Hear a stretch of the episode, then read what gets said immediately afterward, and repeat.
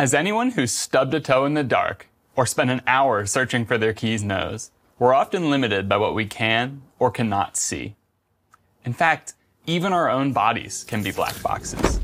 Today, I want to take you through a vision of healthcare that scientists and engineers, myself included, are building. We are creating a diagnostic lab inside your body that can provide a continuous analysis of your health so that we can better see what's happening in patients. Currently, if someone is sick, we may diagnose them by using a biopsy to bring disease tissue outside the body where we can see it. We do this if we suspect, for instance, that a growth might be cancerous. Unfortunately, this approach can't work all the time because of two major problems. First, some tissues, like brains or spinal cords, can't be routinely biopsied. And second, doctors often don't know which tissue is causing the problem, so they don't know what to biopsy.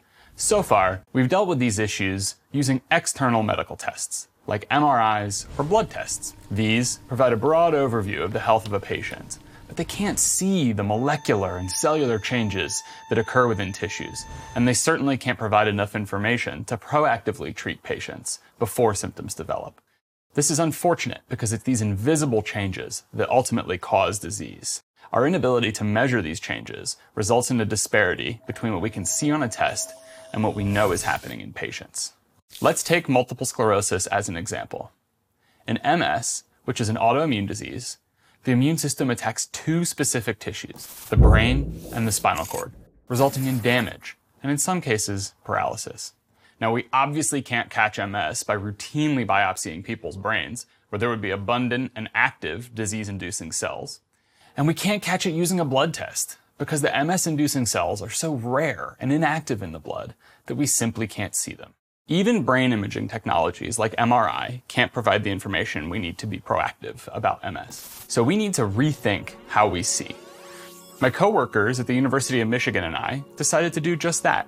Instead of taking an outside in approach to diagnostics, we're taking an inside out approach we are creating implantable sites that have similarities to other sites in the body and will improve our vision by giving us real time access to molecular and cellular information about disease tissues.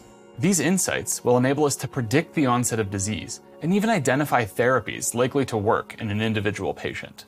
So, what does this inside out approach look like? Step one is to engineer new tissues just under the skin. These tissues have similarities to other inaccessible sites in the body, like the brain or the lungs. By implanting a porous plastic disc made of FDA approved biomaterials, I can harness the body's natural responses to allow cells to migrate into the disc, survive at the site, and form a tissue.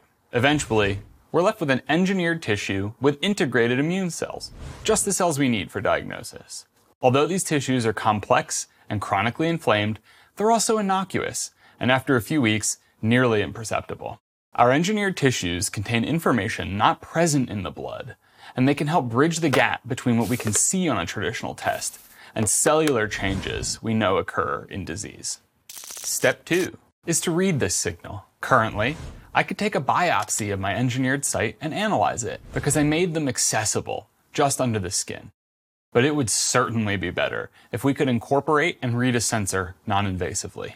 Within the next decade, rapidly converging technologies could enable diagnosis at such an implant by harnessing simple detectors like a blood pressure cuff or smartwatch does now. The mechanisms for diagnosing and monitoring disease could be as simple as opening an app like Candy Crush on your phone.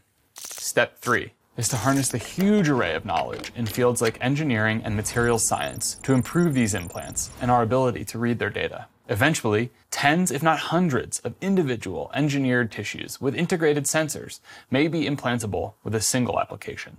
Now, this approach to diagnosis is unconventional to be sure, but it is robust.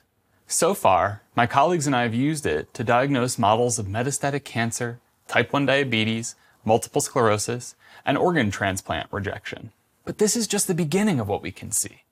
With continuous improvements, we will be able to truly create a diagnostic lab inside your body that provides a continuous analysis of your health. By changing how we see what's going wrong in patients, we will be able to diagnose and treat diseases better and faster than ever before. If you're willing to rethink how you see, you may be surprised what comes into view. Thank you.